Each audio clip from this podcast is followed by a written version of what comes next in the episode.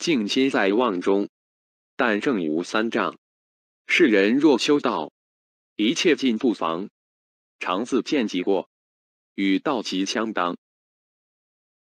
本来清净无余涅盘是没有一切念，它是无意、无念、无妄的。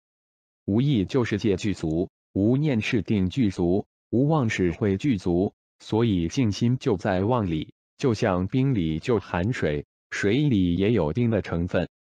常修行正法，就会离开三障：业障、报障、烦恼障。